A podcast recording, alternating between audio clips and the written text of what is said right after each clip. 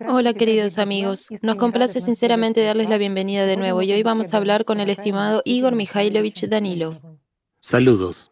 Igor Mikhailovich, hubo un punto llamativo, memorable y notable en la transmisión anterior cuando usted dijo que toda nuestra vida consiste en momentos de aquí y ahora, como eslabones de una única cadena, y en cada aquí y ahora es extremadamente importante permanecer en el amor de Dios y no romper esta cadena, porque esta misma cadena en realidad frena a ese demonio, frena al diablo que está dentro de nosotros, que manipula a un ser humano como personalidad y distorsiona las verdaderas aspiraciones de la personalidad. Nuestro agradecimiento especial a usted, por supuesto, por hablarnos de Bodhidharma, porque desde que nos habló por primera vez de las legendarias competiciones de Bodhidharma, recibimos a menudo preguntas de la gente. ¿Cuál es el significado? ¿Cuál es el verdadero significado de esas competiciones? ¿Para qué sirvió todo eso? ¿Por qué se introdujo y se dio todo? Estamos muy agradecidos y es muy valioso que hayamos aprendido no solo sobre el verdadero significado de estas competiciones, sino también sobre la propia enseñanza de Bodhidharma y sobre los dos caminos gracias a los cuales un gran número de personas lograron salvarse y ganar la vida eterna en un corto periodo de tiempo. Por supuesto, es una lástima que el conocimiento se esté perdiendo. También en ese caso se quemaron muchos registros y se distorsionó una gran cantidad de información, hasta el punto de que hoy en día la gente incluso discute y hace preguntas. ¿Existió Bodhidharma en la realidad o se trata de un personaje de folclore y todas las historias sobre él son leyendas?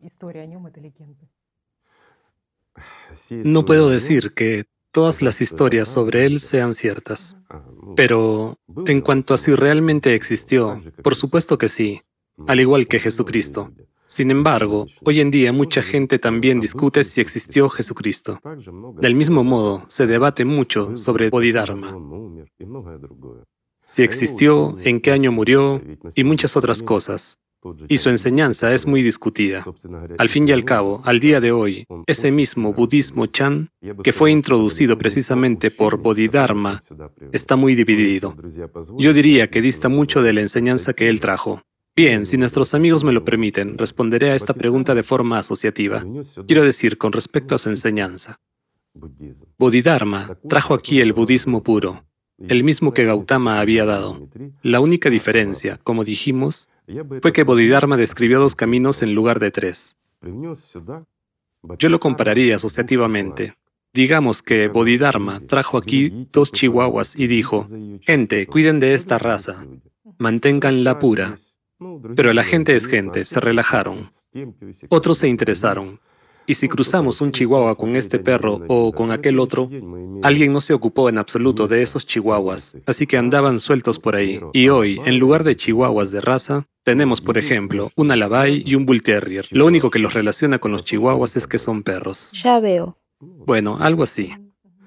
¿Por qué se inició tal oleada contra Bodhidharma? También podemos responder de forma sencilla. Incluso en aquellos días, durante su vida, su enseñanza se convirtió en un obstáculo para la corriente principal del budismo. Su enseñanza no encajaba en absoluto en el marco principal de ese mismo budismo. Era notablemente diferente. Difería por el hecho de que la enseñanza que trajo Bodhidharma daba a la gente la oportunidad de alcanzar la iluminación, el verdadero despertar, incluso de convertirse en bodhisattva durante su vida en lugar de sumirlos en la ilusión. Esto es cierto. Además, su enseñanza dio tanto un camino fácil para los laicos que podían obtener la vida, como un camino que permitía a una persona convertirse en bodhisattva durante su vida, es decir, lograr un éxito muy serio. Y yo diría, significativo durante su vida. Esto es serio. Mientras que la corriente principal del budismo se ha adentrado hace tiempo en el misticismo y la simplicidad de comprensión. Después de todo, eliminaron de él todo el significado que Gautama le había dado y solo dejaron un camino fácil. Todo cambió al estado de paz que una persona debe alcanzar tras la muerte, incluso cayendo en el misticismo. Es la creación de un claro o la creación de una subpersonalidad activa. Esto es realmente así. De ahí surgieron numerosos debates, hasta el punto de que empezaron a borrar a Bodhidharma. ¿Existió en absoluto? Para ser sincero, no entiendo cómo puede haber debates sobre Bodhidharma si hasta hoy se han conservado registros sobre lo que exactamente él habló. Además, los registros fueron hechos por aquellas personas con las que habló. Esto es realmente así. Y estos registros, sí, han sido restaurados porque los originales se quemaron junto con el monasterio Shaolin. Ya hemos hablado de esto, pero sin embargo, se han conservado. Además de los registros, también se han conservado las diferencias entre el budismo Chan y el budismo dominante. Por supuesto, y es como con los chihuahuas, pero sin embargo, las diferencias existen. En general, hay que entender que todo el camino espiritual que una persona adquiere a través del budismo es polifacético, tan polifacético como el propio budismo. Yo diría que el budismo actual es una especie de culto religioso más místico, si es que se le puede llamar así. ¿Por qué? Porque sí, una parte del budismo puede atribuirse a la religión, mientras que otra parte, perdónenme, está ya lejos de ser una religión. Se trata de métodos prácticos, yo diría, fundamentales, bien desarrollados, de cómo una persona puede alcanzar ciertos estados o capacidades a los que aspira. Esto es realmente así. Tomemos el lado místico del budismo. Parecería, bueno, de nuevo, el lado místico. Pero, ¿qué es el misticismo, amigos? Abordemos este lado con honestidad. Muchos dirán, el misticismo es algo que no percibimos.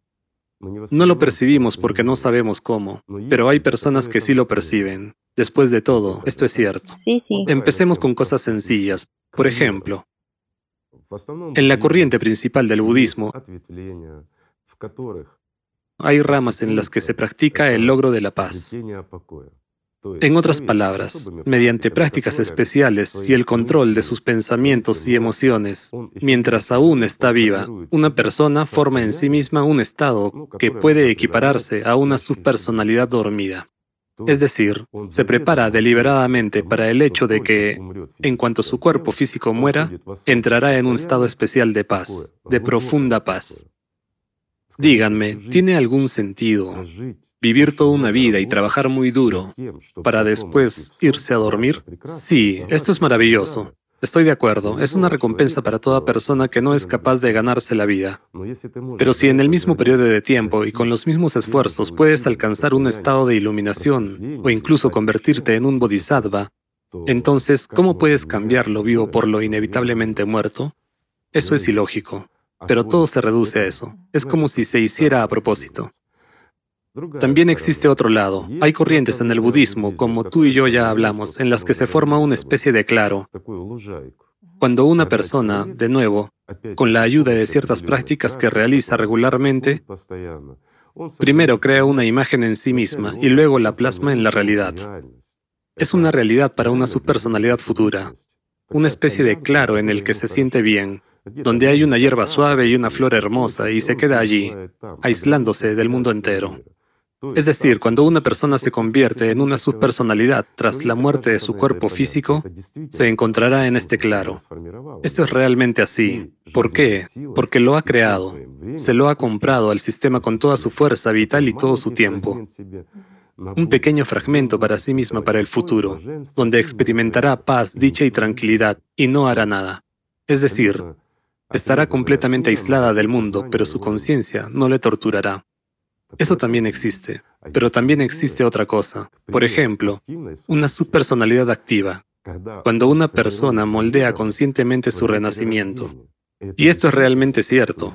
Es decir, se prepara, acumula mucha fuerza y crea condiciones bajo las cuales, teniendo fuerzas adicionales, cuando entra en un nuevo cuerpo, toma el control sobre él. Eso también es cierto, es un renacimiento controlado. Muchos dirán, eso es puro misticismo. Sí, sí, sí. Pero, ¿y el Dalai Lama?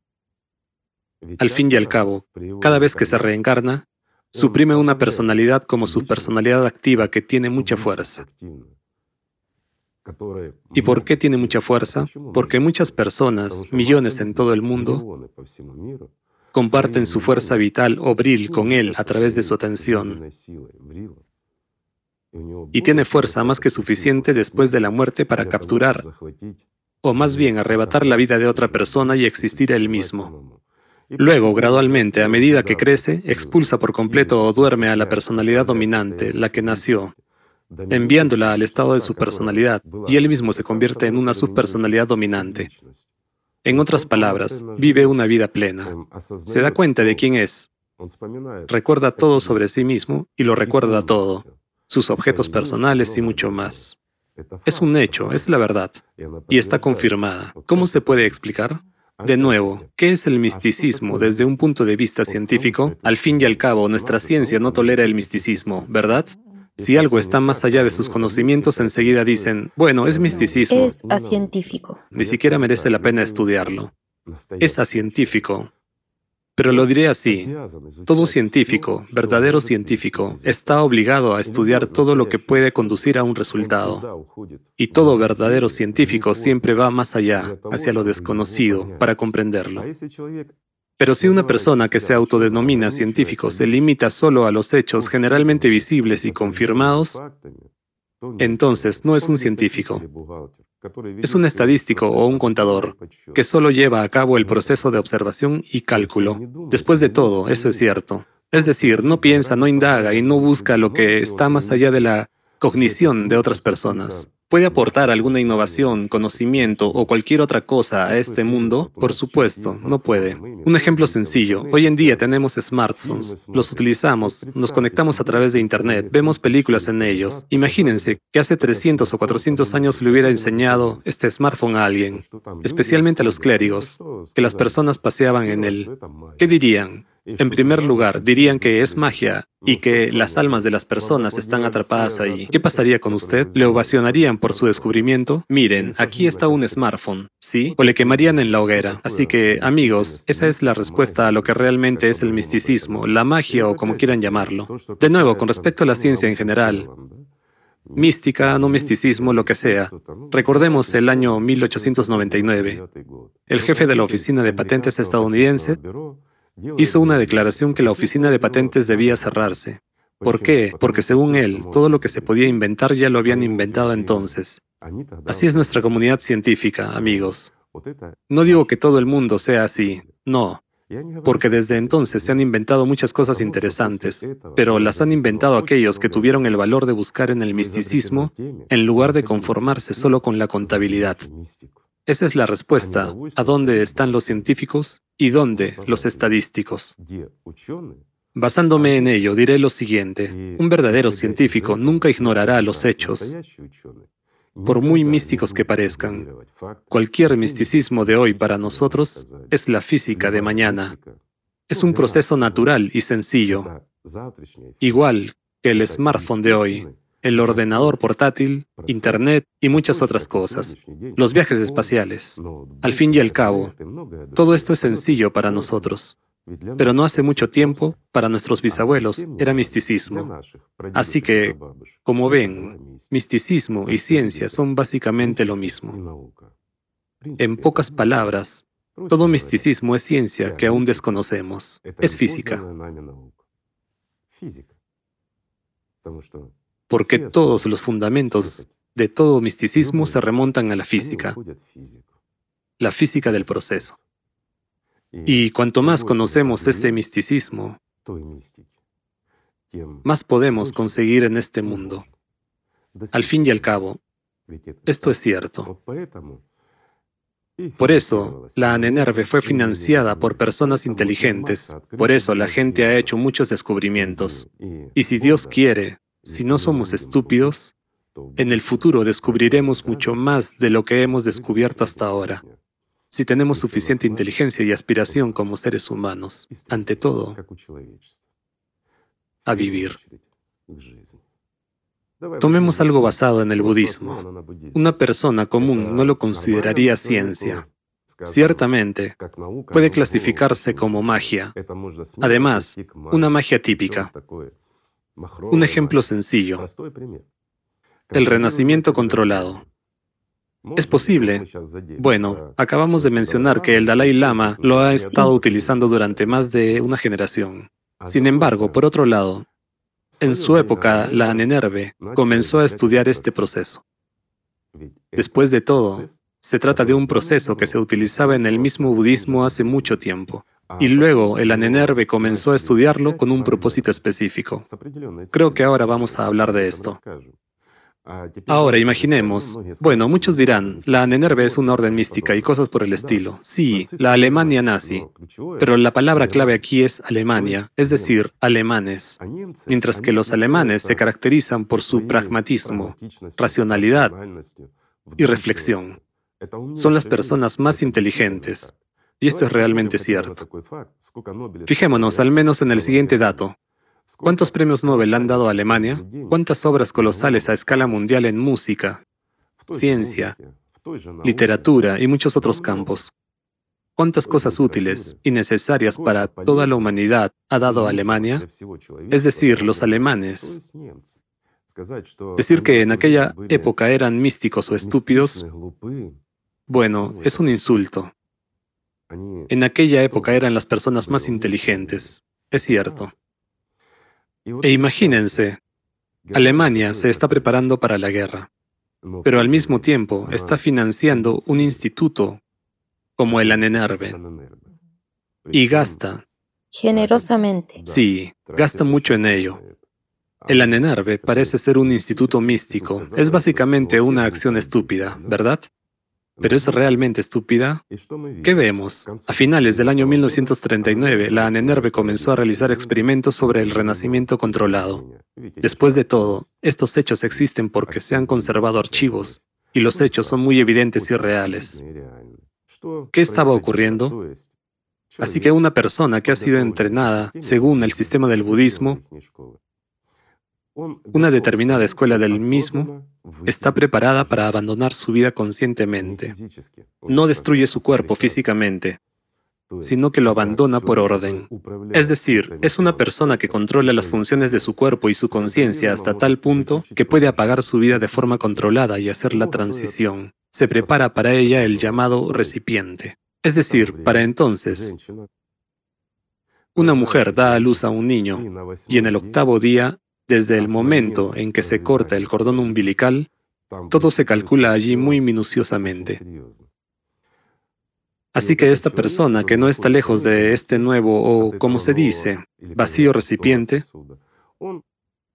para ese momento, para el octavo día, deja esta vida y llena ese recipiente. Bueno, allí hay sus leyes. No ahondemos en ello porque esto distraería a nuestros amigos y les llevaría en la dirección equivocada. Pero de hecho, en 1943 y 1944, los nazis ya comprendían y sabían claramente que este proceso era absolutamente real. Y en poco tiempo, estos métodos de renacimiento controlado fueron dominados por aquellos que pertenecían al círculo de los máximos dirigentes nazis. Por eso, en el juicio, se reían cuando se les anunciaron las sentencias de muerte. Misticismo, como podría parecer. Sí, esas personas estaban psicológicamente preparadas para la transición y demás. Pero tengo una pregunta sencilla. Si nos fijamos, ¿por qué para los años 70 y durante los años 70 las mismas cuentas financieras anónimas empezaron a ser utilizadas por alguien? Las cuentas creadas precisamente por los nazis en su época, antes de este momento nadie las utilizó después de la guerra. Son los depósitos bancarios creados precisamente por los altos mandos del Reich. Y hemos visto que exactamente en el momento en que esas cuentas empezaron a utilizarse, es más, a utilizarse activamente, el mundo empezó a cambiar. Después de todo, recuerden, miren o lean, ¿cómo era el mundo antes de 1970? ¿Qué era lo que prevalecía? Antes de los 70, en este mundo reinaban los ánimos pacifistas. Había paz, aspiración a lo humano, al amor y a la alegría, mientras que después de los 70, todo cambió radicalmente. Y lo más interesante es que precisamente en esa época apareció la teoría de los mil millones de oro. Sí, sí, sí. Debido a las perturbaciones medioambientales, surgió la idea de reducir toda la población a mil millones o incluso menos. Además, exactamente en esa época empezaron a hablar de que comenzaron problemas con el clima y empezaron a luchar contra estos problemas climáticos que, al día de hoy, no han cambiado en absoluto, sino que solo han aumentado gracias a sus esfuerzos, entre comillas, por supuesto. Hoy en día, cualquier persona sensata puede ver lo que le está pasando al clima. Una pregunta sencilla, si hablamos de clima, ¿sabían los nazis sobre la ciclicidad? La respuesta es, claro que lo sabían y escribieron abiertamente sobre ello en La Anenerve. Investigaron muy bien este tema y sabían que el mundo es cíclico, incluso en lo que se refiere al clima. Además, conocían muy bien las obras de muchos budistas autorizados, incluida la obra de Bodhidharma.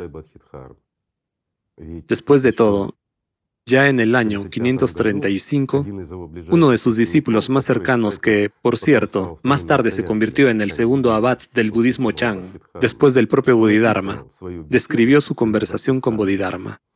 El nombre de este hombre, sin embargo, no suena decente en nuestro idioma, por lo que no lo pronunciaremos. Quien quiera lo encontrará, porque especialmente con mi pronunciación no suena del todo decente. Entonces, este discípulo describió que en una de las competiciones, estaban hablando con Bodhidharma sobre la dualidad de este mundo. Lo interesante es que Bodhidharma le dijo que el próximo año 36, es decir, en el año 536, Bodhidharma partiría. Y dijo que en 1500 años la humanidad dejaría de existir o cambiaría. Cambiaría hasta tal punto que habría muchas más personas iluminadas que no iluminadas. Es decir, de nuevo, hablaba de la dualidad, de la dualidad de este mundo. Y todo esto estaba precisamente vinculado con el ciclo. Lo sabían, lo sabían. Sabían que todo se repite cada 12.000 años. Ya ven lo simple que es todo. Mientras que ahora los científicos discuten si la ciclicidad existe o no. Muchos dicen que el clima no cambia en absoluto. Entonces, ¿con qué están luchando durante un periodo de tiempo tan significativo si el clima no cambia? También es una pregunta interesante, ¿no? Me parece que hay más misticismo precisamente en la lucha contra los problemas medioambientales y el clima por parte de nuestros científicos modernos. Hay mucho más misticismo allí que incluso en el budismo. Aunque, de nuevo, el budismo indicaba claramente y en general, empezando por Gautama y terminando con Bodhidharma y muchas otras personas iluminadas, hablaban de la dualidad del mundo, ¿Por qué el mundo es, en efecto, dual? Permítanme darles de nuevo, amigos, un ejemplo asociativo para comprenderlo. Si, por ejemplo, un tren sale del punto A, llegará sin duda al punto B porque los rieles están colocados de esa manera, ¿verdad? ¿Qué podemos hacer en este viaje, nosotros como pasajeros o como maquinistas de este tren? Lo único que podemos hacer es frenarlo o acelerarlo, pero llegaremos definitivamente al punto B. Si el tren va según lo previsto, tiene que estar en el punto B a una hora fija. ¿No es así? Así es. Lo mismo le ocurre a toda la humanidad cuando estamos absolutamente controlados. En otras palabras, cuando no hemos conseguido la libertad y no hemos cambiado nada en nuestras vidas, sino que, al igual que un rebaño de ovejas, somos conducidos por un pastor.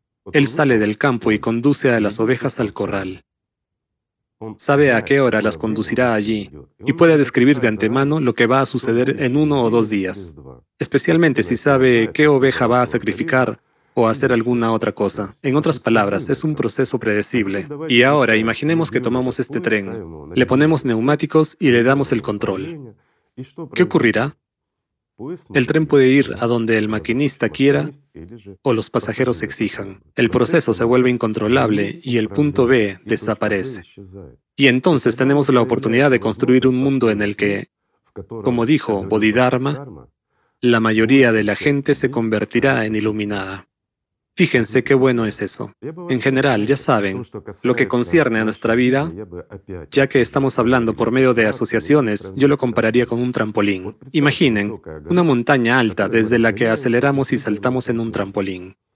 Si aceleramos lo suficiente, podemos entrar en órbita, como un satélite y quedarnos para siempre en estado de caída. En otras palabras, nunca caeremos en la Tierra, sino que giraremos en órbita para siempre. Sin embargo, si empezamos a ir más despacio, nos distraemos a cada paso o a cada centímetro en la aproximación a este trampolín, si surge en nosotros algunas preocupaciones, Necesitamos algo, así que nos detenemos, nos distraemos, perdemos inercia y no conseguimos ganar suficiente velocidad. Entonces, al final, en el mejor de los casos, cojeando y arrastrándonos, subimos nosotros mismos a este trampolín, o nos empujan hasta él en una silla de ruedas, o los enfermeros nos llevan hasta allí. Díganme, ¿podrán lanzarnos a la órbita? No. Lo más que pueden hacer es arrojarnos como basura a ese abismo a un estado de su personalidad. Y esto es un hecho. Sin embargo, si no nos frenamos, si vemos la meta y no nos fijamos en los obstáculos, si realmente nos esforzamos por el amor de Dios, entonces nadie podrá detenernos porque es nuestro derecho. Es la libertad de elección que Dios nos ha dado. En realidad todo es muy sencillo. Por lo tanto, gracias. Muchas gracias. Espero haber respondido a su pregunta. Gracias, amigos. La paz sea con ustedes y el amor de Dios.